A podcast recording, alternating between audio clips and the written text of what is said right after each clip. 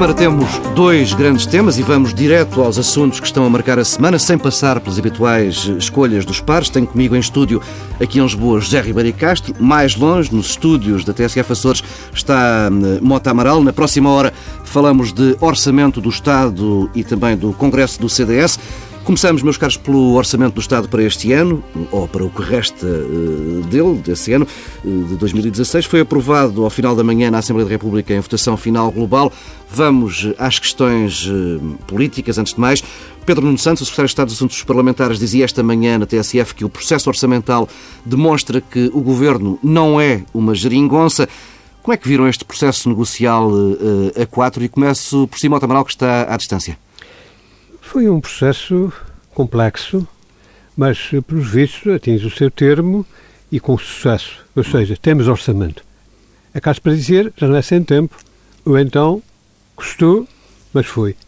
É que as eleições foram em outubro de 2015, ou seja, já lá vão quase meio ano, não é? é em todo o caso, o que é, se verifica é que até agora temos vivido com o orçamento do ano passado, em duodécimos, portanto, com aqueles travões que estavam nele incluídos, embora corrigidos conforme o próprio orçamento já previa, e agora é que vamos começar a ver as novidades. Eh, algumas das novidades eh, já estão a fazer sentir os seus efeitos. Veja-se o, o, que se passa aí na, no domínio dos transportes, com uhum. o aumento do imposto sobre os combustíveis. Eh, com ameaças várias eh, de, de, bom, e com o governo também urgido para negociar um bom entendimento. Esperemos que se obtenha para evitar males maiores. Uhum. Eh, vai haver uma melhoria no rendimento mensal das famílias, exceto nos escalões mais elevados, isso é uh, evidente. O aumento das pensões nos escalões mais baixos é muito modesto, é apenas uh, simbólico, digamos. Com isso haverá estímulo ao consumo, é o que se espera, e, portanto, à procura interna, se isso é suficiente para gerar criação de emprego, tenho as maiores dúvidas, porque me parece que não é suficiente para este efeito. Ou seja, o aperto vai continuar por pressão da União Europeia e dos nossos compromissos assumidos no âmbito do, da nossa participação na moeda única. Eu, eu Os credores estão também a apertar-nos. Já, já, já, iria mais daqui a pouco à questão dos riscos. Hum, Sim. Queria mais ouvi-lo sobre a questão política, sobre, Sim, sobre no fundo, se a geringonça funcionou ou não, não é? Acho, ah, acho que funcionou. E, na realidade, o que se tem visto é que os parceiros do PS, embora apertando, e mostrando que o custo do apoio eh, parlamentar é elevado. Uhum. Eh, disso daí decorre até que do plano centeno praticamente já pouco resta. Há, portanto, aqui um, uma recomposição das eh, propostas no, âmbito orçamental. Mas, em todo o caso, o certo é que se conseguiu aprovar o orçamento. O orçamento tem mudanças. Há, de facto, uma redistribuição dos encargos eh, com alívio de uma parte importante do, do da cidadania e, e isto demonstra que eh, há de facto uma hipótese de alternativa àquela eh, política antes programada como sendo única, que era cortar os rendimentos, reduzir as pensões. Estas ameaças ainda pesam sobre o Portugal e os portugueses através das pressões que nos chegam do exterior. Jerry Ricardo, como é que viu esta negociação que durou 50 dias, mais coisa, menos coisa? Bom, o, o orçamento em si é um orçamento de risco acentuado. É? Uh, e, portanto, mantenho as minhas reservas e preocupação, enfim, quando o Dr. Mota Amaral eh, diz que eh, mantém-se o aperto por pressão de Bruxelas. Bom, o aperto é por pressão da nossa dívida e, portanto, da situação eh, muito difícil que estão as nossas finanças públicas, eh, como efeito de anos e anos de, de acumulação de déficits e, portanto, de desregramento da política eh, financeira. E, portanto, nós temos que ver eh, com grande preocupação tudo isto. A verdade é que uh, o, governo, o orçamento é uma prova sucessiva prova de obstáculos, enfim, o, os obstáculos anteriores tinham sido no debate com Bruxelas, uh, foram vencidos, enfim, ainda que haja esta incerteza sobre o plano B ou não plano B, mas isso depende uh, sempre do grau de cumprimento do orçamento, portanto o governo já tinha vencido essa prova. E creio que passou com, do ponto de vista político, estritamente, passou com brilho e distinção a prova parlamentar. Portanto, de facto, a geringonça uh, portou-se bem do ponto de vista político e, portanto, lá conseguiram uns ganhos uh, numa matéria ou noutra. Também houve um, um pequeno bónus ao PAN, uh, sem grande impacto no plano orçamental. Uh, e, portanto, que permitiu, digamos, às bancadas que apoiam o governo, cada uma sair com os seus, uh, as suas flores e, portanto, os seus galões, não afetando geralmente o orçamento. Devo dizer, aliás, que a geringonça portou-se melhor do que a geringonça que era a PAF, porque que já não existe, não é? Portanto, não, já aqui tive ocasião de dizer, vejo com, com, com surpresa e com pesar que, ao fim de poucos meses sobre as eleições, a capacidade de concertação e de entendimento entre uh, o PSD e o CDS, e entre o CDS e o PSD, é zero. Era inevitável não, que isso acontecesse, não é? Não, não era inevitável. Uh, vamos lá ver. Este orçamento, e era desejável, no meu entender, que neste orçamento Uh, quer dizer, era inevitável se o discurso fosse outro, perdemos as eleições, agora partimos para outro. Mas o discurso não é esse. Não é? O discurso mantém-se, ganhamos as eleições, o nosso caminho é que era certo, etc. e tal. Bom, portanto, não houve nenhuma correção. Portanto, há aqui uma contradição não é? entre o discurso afirmado e o discurso revelado, a uhum. realidade prática uh, das coisas. Portanto, isso é que eu noto mesmo naquela giga-joga, que foi a questão da, da, da, das verbas para corresponder aos compromissos internacionais com a Grécia, Grécia e a Turquia, sim. que foi um episódio verdadeiramente deplorável, em que ninguém sai bem, nem aí, nem aí as duas bancadas tiveram a mesma posição. Sim. Bom, sendo que uh, o problema era o mesmo para os dois, enquanto membros do mesmo governo que tinha assumido esses uh, compromissos. E, portanto, geringonça por geringonça, infelizmente estava mais à direita do que, do que, do que à esquerda. E, portanto, não há dúvida que são partidos separados, e sempre foram, mas com abordagens completamente diferentes no plano do debate orçamental. O PSD com uma posição eh, global de voto contra, de não apresentação de propostas e de abstenção eh, nas propostas que fossem eh, apresentadas, e o CDS com uma atitude diferente, apresentando propostas e, eu creio, conseguiu passar, fazer passar uma ou outra, enfim, cerca ou três ou quatro, agora não tenho, não tenho isso presente. Portanto, do ponto de vista político, a articulação entre as bancadas da esquerda, apesar das dificuldades eh, do quadro da austeridade, ou se quisermos de rigor, funcionou melhor que do lado uh, das bancadas uh, à direita. Agora, quanto a questões particulares que gostava de, de, de, de, destacar. Enfim, a linha do governo e das esquerdas é uma reposição de rendimentos mais acentuada do que a PAF faria e, portanto, uh, e a expectativa de que isso contribua uh, para um crescimento económico que terá reflexos não só no clima do país, mas também para a arrecadação fiscal no final do ano e para, portanto, o equilíbrio orçamental. Enfim, o Governo mantém metas exigentes, de um déficit salvo erro de 2,2, que lhe foi imposto por, no quadro da concertação europeia. Há esta questão dos, muito polémica que está a gerar grande mal-estar do imposto nos combustíveis e esta folclore à volta do abastecimento em Espanha e que os portugueses uhum. patrioticamente se abastecem em Portugal, enfim, que é... Declarações do Ministro da Economia. Exatamente. E, uh, e, e, é um passo falhado, a meu ver, uh, esta redução parcial do IVA na restauração. Enfim, não, não se percebe, não é?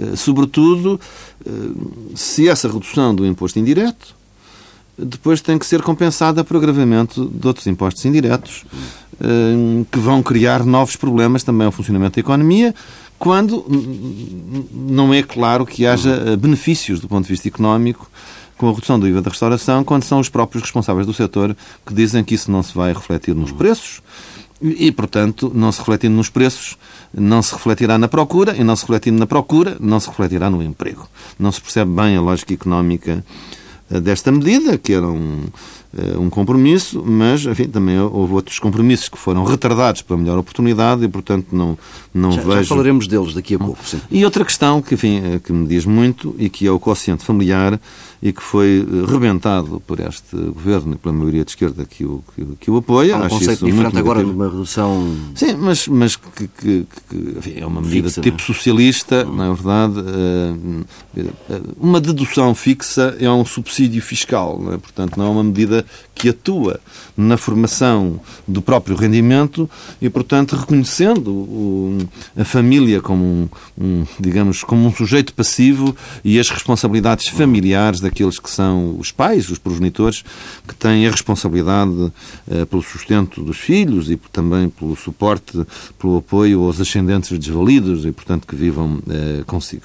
O coeficiente familiar era uma medida bastante inovadora, que atuava na estrutura do sistema fiscal e, portanto, eh, esta posição representa, digamos, a reação, portanto, é uma medida reacionária, não é? Da resistência do sistema fiscal de não sair dos seus parâmetros habituais e, e- e tributar as famílias indiferentemente, eh, independentemente da sua composição. E, portanto, também eh, compensa com uma medida que é um subsídio fiscal, que é isso eh, o que acontece nas deduções, mas do ponto de vista da concepção, eh, acho eh, muito deplorável que fosse um dos alvos principais do governo fosse atacar o coeficiente familiar. Deixa-me fazer regressar esta conversa hum, aos Açores. Mota Amaral, hum, e, e também regressar à questão política. Como é que viu hum, a, posição do PSD neste processo de uma abstenção ruidosa e de não apresentar eh, qualquer proposta de alteração? Eu, Paulo, acho que foi uma posição eh, razoável. Vamos ver, tem lógica. Sim, sim. Eh, o, o PSD considera que este orçamento é tudo ele mau, portanto vota contra. Eh, considera que há os perigos terríveis sobre ele, mas pretende, pretende poupar a eles o país. Vota contra o orçamento eh, e depois com propostas de emenda, parece-me que seria de alguma forma eh, conestar o orçamento no seu todo e impedir uma votação clara na votação final global, já que algumas propostas de emenda teriam sido aceitas afinal. Bom, a atitude do CDS eu também compreendo-a, porque o CDS tem uma velha vocação de eh, servir de bengala ao poder. Isto é uma história antiga. Eh, portanto, eh, tem algumas das tais flores e dos tais galões que falava aqui há bocado da Ribeiro Castro e com isso fica muito satisfeito e, e a maneira em arco perante um- uma parte do seu eleitorado. Eh, É certo que a atitude do PSD também tem problemas para o próprio partido. Nomeadamente, eh, faz com que eh, corram risco propostas que seriam justas, mas que, e, correspondentes às orientações do PSD, já se falou das questões do apoio externo de compromissos, por compromissos europeus, e eh, coloca o PSD no embaraço de não aprovar propostas que porventura sejam extremamente favoráveis a determinadas áreas eh, do seu eleitorado. Eh, vejo o que se passa, eh, não foram especialmente aos Açores. No, o orçamento contém disposições que são extremamente vantajosas para as regiões autónomas, não é para a região autónoma dos Açores. Num dos casos, vai dar solução um, conflito que se arrastava há, anos sem fim sobre os custos do tratamento dos doentes eh, oriundos da região autónoma no Serviço Nacional de Saúde. E os deputados do PSD eh, abstiveram-se, eu, de acordo com as intenções do partido, e terão feito um voto contra eh, no, na votação final global. que facto que irá, evidentemente, ser capitalizado pelos, pelo PSD, pelo PS Açores, tendo em vista o ambiente pré-eleitoral que aqui se vive, porque haverá eleições regionais no próximo, no próximo ano. Aliás, que, na realidade, nessa altura, os deputados deviam ter votado eh, favoravelmente a essas propostas. a famosa questão da, da- da disciplina partidária, de forma alguma se aplica nesse caso, já que não se trata de salvaguardar o orçamento do governo, da responsabilidade do partido, mas trata-se de um orçamento que é de outro governo. E, de resto, no ano passado houve um problema eh, análogo, digamos, porque os deputados do PSD Madeira votaram, votaram contra o orçamento do governo PSD, CDS. E tiveram, tiveram consequências tiveram, disciplinares, não é? Sim, mas as consequências disciplinares acabaram por ser anuladas uhum. pelo Tribunal Constitucional. Porque o Tribunal Constitucional reconheceu que eles tinham, nesse caso, eh, nesse caso e em geral, o princípio da liberdade de voto uhum. e essas questões da disciplina partidária são manifestamente contrárias à própria Constituição. Uhum. portanto, o, as questões eh, que que, que, que, marcam esse orçamento são questões com a marca socialista, o que é razoável, porque estamos com um governo do Partido Socialista e apoiado por outros partidos mais à esquerda do que o Partido Socialista. Uhum. Que se o governo cumpre os seus compromissos. Bom, eh, até acho bom que isso aconteça, porque a tradição mais recente é que os governos chegam ao, os partidos chegam ao governo e a primeira coisa que fazem é tentar para a borda fora todos os seus compromissos eleitorais. Lembremos do caso eh, emblemático do governo de eh, PSD-CDS, Pedro Passos Coelho, que a primeira coisa que fez foi eh, atacar o, o 13º mês quando tinha havido um compromisso formal do próprio candidato a primeiro-ministro, dizendo que não iria nunca retirar o, o, o 13º mês. Não falamos do, dos outros agravamentos fiscais, quando tinha sido prometido, incluindo o famoso enorme aumento de impostos, quando tinha sido prometido fazer tudo, corrigir tudo com o, cortando as gorduras do Estado. Portanto, eu até me congratulo com o facto de haver um partido que chega ao governo e cumpre os seus compromissos. É, é saudável isto do ponto de vista político. É, digamos que é, credibiliza as é, é, instituições quando a atitude anterior descredibiliza as instituições e cria um déficit reputacional para os próprios autores destas uh, facécias de prometer uma coisa e fazer exatamente o oposto. Ainda assim não os cumpriu todos, ah. em bom, bom rigor. Não, isso é verdade. E introduziu... E, e introduziu, só, introduziu cumprir alguns. E introduziu outros que não estavam prometidos, não é? Sim. Como, por exemplo, estava... o agravamento do imposto dos combustíveis. É? Estava a pedir a palavra há pouco. Sim, hum, quanto à atuação diferente do PSD e do CDS, eu, isso é que eu critico, não é? Quer dizer, eu critico que não haja uma atuação concertada neste orçamento entre o PSD e o CDS, uma vez que este orçamento, depois do processo conturbado de formação deste governo, e, uh, e também por ser o primeiro orçamento da legislatura, uh, contrasta com um, um pré-orçamento anterior do PSD e do CDS, que era o quê?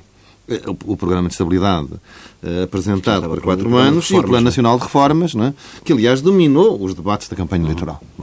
E, portanto, eu creio que era desejável e saudável que os dois partidos sustentassem essas Mereciam posições. um ataque mais concertado. Sim, é mais concertado, provando que o seu pensamento era melhor que o pensamento das esquerdas. Uhum.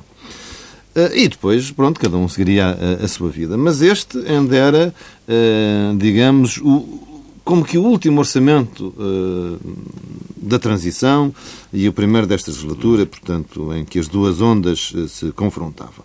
E, portanto, isso é que me surpreendeu e considero isso deplorável. E, bom, isso começou, de resto, uh, com o próprio anúncio da saída do Dr. Paulo Portas, porque só o Dr. Paulo Portas é que poderia uh, ter conduzido isso com o Dr. Pedro Passos Coelho e, e podia tê-lo feito uh, no debate da generalidade se não tivesse escolhido, a me ver mal, ter estado ausente uh, até das bancadas parlamentares nesses dias. Bom, Agora, quanto às posições dos dois partidos, eu creio que é perfeitamente compreensível e justificada a posição do, do PSD, partido que interpreta a alternativa, diz uhum. não acredito em nada disto, não contribuo, voto contra. Ponto final, parágrafo.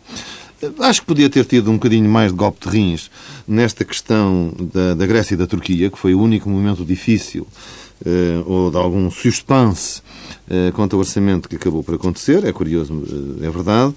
Eh, porque, quer dizer, o jogo que depois aconteceu é um bocadinho. Eh, quer dizer, descredibiliza também. Uhum. As pessoas acham isto como um exercício de circo, porque bom, eu não, eu não voto, eu voto contra, mas abstenho-me uh, se houver uma proposta de alteração e depois aparece uma proposta de alteração que diz a mesma coisa e daí resulta a aprovação daquilo que se é contra, as pessoas não percebem, não é? Isto é um jogo de palavras, é como eu dizer assim: a porta à esquerda de quem entra vai ser pintada de preto. Isto é a proposta original e eu voto contra. Mas entra uma abstenção que possa dizer o seguinte: a porta à direita de quem sai vai ser pintada de preto, que é exatamente a mesma coisa. E eu abstenho, e então passa e a porta é pintada de preto. Quando resulta, o facto da porta ser pintada de preto resultava de compromissos que eu, enquanto governo, tinha tomado internacionalmente com o CDS. Portanto, enfim, Podia ter havido um bocadinho. E, e, creio que se houvesse uma exceção nesta matéria, uhum. em nome da honra do país, como também enfim, o, o, CDS fez uma distinção entre a Grécia e a Turquia que tem a ver com o governo do Siriza. Ora, nós não apoiamos o Siriza nós apoiamos a Grécia. Não é? Esses apoios foram concedidos à Grécia. Não é? E não e, é portanto, que Erdogan seja mais E não ao nosso colega partidário não é, em que o, o, Bloco de Esquerda tenha uma responsabilidade. Bom, eu acho que devia ser feito o discurso na mesma, uhum. criticando duramente o PCP e o Bloco de Esquerda eh, por não não estarem à altura das suas responsabilidades, isso estou de acordo, mas o voto devia ter sido diferente. Quanto ao CDS também se, se percebe, portanto é outra uhum. atitude também legítima. Enfim, uh, espero que não fosse a muleta de que diz o Dr. Mota Amaral, se fosse aí discordava, mas enfim, também acho razoável, e isso aconteceu noutros orçamentos, uh, que se apresenta uma outra proposta para, para fazer vencimento. Vamos avançando para o outro tema, para o Congresso do, do CDS oh, e também. Paulo, para... Paulo, desculpa, diga, diga. Há aqui um um assunto talvez não. Estamos a ficar sem tempo. não deve ser Sim. confundido. É que o, o Presidente da República anunciou que irá fazer uma comunicação ao país Exato. sobre a promoção do orçamento e isso, revela, isso cria também expectativas eh, muito grandes. Podemos tratar disso noutra altura. É isso, comentamos é, essa, é, essa é, declaração é de facto quando um, ela existir uma já. Novidade. é uma novidade. Muito bem. expectativas. Vamos ao, ao Congresso CDS, que é a eleição de uma nova direção, liderada por eh, Assunção Cristas. A nova líder centrista lançou quatro propostas de reforma no discurso de encerramento, lançou também um desafio ao Partido Socialista para uma revisão constitucional. Eh, a saber, as propostas vão no sentido de uma reforma da Segurança Social, de uma nova forma de nomeação para o Governador do Banco Portugal Portugal, a revisão do regime laboral de direitos com equiparação eh, entre o setor público e o privado e também a abertura da ADSE a quem quiser entrar no sistema. Quanto ao dossiê autárquicas 2017, Cristas defendeu candidaturas próprias, sem coligação com o PSD, eh, anunciou desde já o apoio à recandidatura de Rui Moreira no Porto e prometeu um nome forte eh, para a corrida à Câmara de Lisboa. Começo por si agora, José Ribeiro Castro, como é que viu esta entrada em cena de Assunção Cristas? Bom, o Congresso em si foi um, enfim, uma entronização, aliás, com bastante, bastante encenação uh, mediática e no palco, que eu não, não acho bem, portanto, não, acho que não era preciso. E, portanto, no fundo, foi um congresso montado para uma presidente que antes de o ser eh, já o era. Portanto, nisso não me parece eh, um bom sinal eh, para o institucionalismo. Aí não houve suspense, não é? Não, houve... não mas, eh, mas a doutora Assunção Cristas tinha dito que, e espero que, que, faça isso, não é? O partido necessita muito disso, como eu também referi no meu discurso no Congresso, funcionamento institucional, respeito pelas regras, participação de toda a gente, funcionamento dos órgãos. Bom, e só se pode proclamar um vencedor depois dele ser, não é? Portanto, este primeiro sinal, que vem, digamos, no, nos hábitos do, do portismo crescente em que o partido foi vivendo ao longo dos últimos anos, eh, não me pareceu, não pareceu eh, correto. Um congresso não é um teatro, um congresso é um órgão do partido que toma decisões. E se o teatro abafa a, a decisão, o partido sofre na sua participação quanto, quanto a isso. E, portanto, é preciso controlar esse mediatismo. Agora, quanto ao conteúdo enfim, conhecido a intervenção que a doutora Assunção Cristas uh, uh, vinha fazendo, já tivemos a ocasião aqui de comentar as moções de estratégia, e eu creio que o Congresso faz, em algumas matérias, uh, uma viragem à esquerda muito acentuada. E isso deixa um vazio no centro, não só na direita, enfim, onde já vinha sendo comentado, com as viragens do discurso do CDS e também do PSD, com a social-democracia sempre, portanto, há aqui um, um vazio, mas agora também ao centro. Eh, nomeadamente nas questões, digamos, da família. E, portanto, aliás, eu tinha uma, discussão há dias com uma amiga minha do PSD que me interpelava por telefone que o CDS agora tinha passado a ser uh, o partido da direita gay. Porque isso tem a ver com uma discussão que tinha com ela nestas matérias que são novas na agenda política, e eu sempre sustentei que o CDS tinha a posição correta, porque o CDS tinha uma posição sobre estas matérias, defendendo sim. o casamento homem e mulher e o pai e mãe, ainda que pudesse haver uma outra pessoa que tivesse posições diferentes. Ao passo que o PSD eh, não tinha posição nessas matérias, portanto deixava isso à consciência de cada um. Portanto, o grosso do partido votava nesta linha, mas não tinha posição oficial e havia eh, normalmente muito mais gente do que os do CDS que votavam uh, noutra linha. Bom, agora passou a ser ao contrário. Portanto, a doutora Assunção Cristas, de facto, proclamou no palco uh, o núcleo fundamental da agenda LGBT, e, portanto, a existência de várias famílias, e, portanto, que isso não tem nenhum. E, portanto, o, o CDS uh, passou de uma posição de família homem e mulher para uma posição rigorosamente diferente. E, curiosamente, sendo uma direção que critica de uma forma, que vergaste de uma forma muito dura as esquerdas radicais. Aproxima-se delas não, nessa agenda. Não é aproxima-se, coincide. Uhum com, a, com as agendas com a esquerda radical. Portanto, se isso terá ou não uh, influência no futuro, dependerá uh, da dinâmica dos, dos acontecimentos, veremos, mas criou-se aqui um vazio. Criou-se aqui um vazio. Se virmos, uh, este, estas questões são questões de cultura e contracultura, não é? São questões de debate cultural, aliás, a nível mundial, não é? E, e portanto, gera perplexidade que, nesta altura, no Parlamento, não há nenhum partido da contracultura. Não é? Enfim, talvez o PSD, mas não, costuma não ter não posição assumido, afirmada uh, nesta matéria, uh, e, e, o CDS que fazia era o único que ainda sobrava e que representava essa posição, uh, deixou, deixou de a ter. Depois também este debate que foi introduzido, dizendo-se que não se o quer introduzir, é curioso, da ideologia do pragmatismo. É? Hum. Aliás, isto é um debate um bocadinho tolo, porque só se consegue ser pragmático tendo ideologia. Mas, enfim, uh, o pragmatismo é um critério de, é uma, é um critério de ação, não é uma chave de pensamento. A pessoa é pragmática na execução daquilo que pensa, mas tem que pensar alguma coisa, senão, eh, senão não, não é pragmática, é um gato vento. É um eu acho que o problema é hoje em dia há muita gente que está por aí que não pensa nada. Pois, e, pronto, esse, esse, é esse é o problema. Mas esse debate, de facto, foi introduzido houve algumas reservas e observações quanto a isso, e houve uma intervenção muito ríspida, muito, muito intolerante de um, um vice-presidente que eu creio que é o mais influente uh, na direção da Associação Cristas, Adolfo Mosquita Nunes, uhum. e aliás o David Niniz uh, destacou isso e que disse à Assunção Cristas no palco: não os ouças, não gastes um minuto com esses. E, portanto, isso também significa uh, ou antecipa uma grande uh, uh, mudança na orientação do CDS. Veremos o que acontece. Quanto às propostas, bom, há uma, Temos de acelerar. Ah, ah, também. Uma, uma creio que é inspirada naquela intervenção muito infeliz de Paulo Portas ao Banco de Portugal, bom, como também aquele, os termos disse de Angola, e, e, o mistério que disse contra a, a, a, espanholização da banca, que ninguém percebeu o que é que ele queria dizer. Uh, levantou o problema, mas não se percebeu o que é que ele queria dizer, mas digamos são as três. Uh, bom, e portanto o CDS manteve agora no embrulho de uma revisão constitucional a questão do, do, do, do Banco de Portugal, veremos o, o destino que isso, que isso terá. E as outras, bom, a reforma da Segurança Social era bom que hum. enunciasse o que é que pensa, porque parece que da reforma do Estado só sobra um ataque aos idosos e aos velhos, como os velhos que paguem a crise, hum, e as outras são, são coisas que não têm grande significado. Mas, enfim, parece que o partido agora vai investir muito neste tema da revisão constitucional, eh, segundo se viu de uma proposta também de Pedro Mota Soares, eventualmente com um conteúdo mais, mais, mais amplo, mais aberto, veremos uh, uh, o que é que daí resultará. Mota Amaral, uh, peço-lhe brevidade também nesta análise à, Sim, à entrada em cena de Assunção Vou ser muito rápido.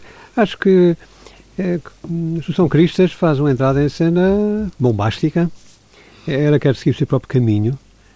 Por isso afasta-se da, da PAF e, e do legado de Paulo Portas, sob muitos pontos de vista, e, e do abraço de urso do PSD. É especialmente significativo que neste momento o que parece que se discute na área do PSD é se Assunção Cristas vai ser a candidata apoiada pelo PSD à Câmara Municipal de Lisboa. Uhum.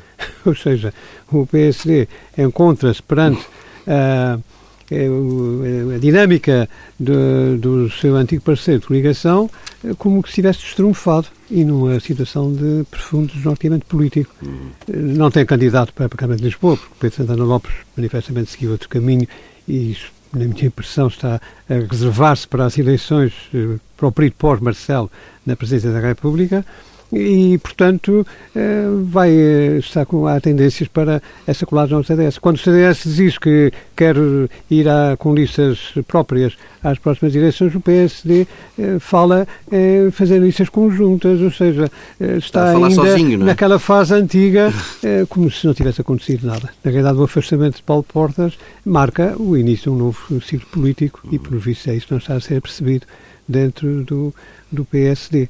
A resposta de visão constitucional parece-me aqueles temas de qual os líderes políticos falam quando querem falar dos assuntos que realmente interessam.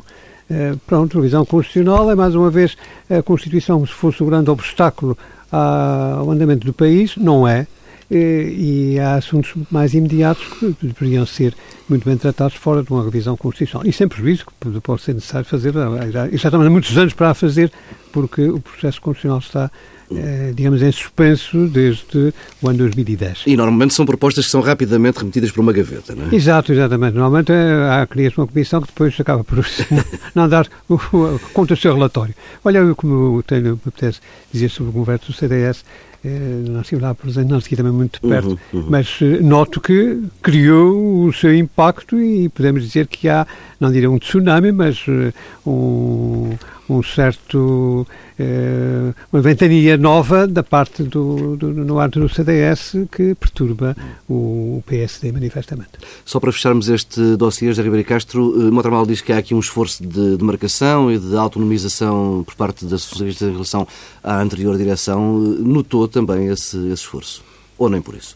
Não, não, confesso que não notei. Eh, pelo contrário, enfim, eh, enfim, a sua direção é a continuidade da, da direção anterior, com, com rearranjo e algumas eh, enfim, algumas novidades ao nível da Comissão Política, enfim, pessoas eh, qualificadas e que eu sou muito estimáveis, que eu saúdo, como por exemplo a professora Raquel Vaz Pinto, que é uma professora e uma, uma pessoa que, enfim, que já colaborava com, na área do CDS, nomeadamente no IDL, e é uma pessoa muito dedicada ao pensamento político e a e aos direitos humanos, portanto, há um conjunto de entradas novas ao nível da, da Comissão Política e existe alguma, alguma curiosidade, eh, mas isso também não é uma demarcação, não é? E, pelo contrário, enfim, há um, uma grande saudação ao, ao, ao legado do Dr. Paulo Portas e até nas propostas que apresenta, uma proposta que sim não se pode deixar de interpretar como uma forma de salvar uh, um, um tiro errado de Paulo Portas contra o governador uh, Carlos Costa. Uh, Deixe-me dizer também só uma nota sobre isto. É preciso termos muito cuidado nestes ataques ao Banco de Portugal, em que, no fundo, isto veio repescar um movimento que tinha feito António Costa. Quem tem grande interesse em perturbar a cabeça do Banco de Portugal até se acabar de assentar os processos é Ricardo Salgado. E, portanto, e, e, creio que é preciso ter um grande sentido de responsabilidade nestas matérias e não fragilizar uh, o Banco de Portugal na condução de processos que têm enorme delicadeza.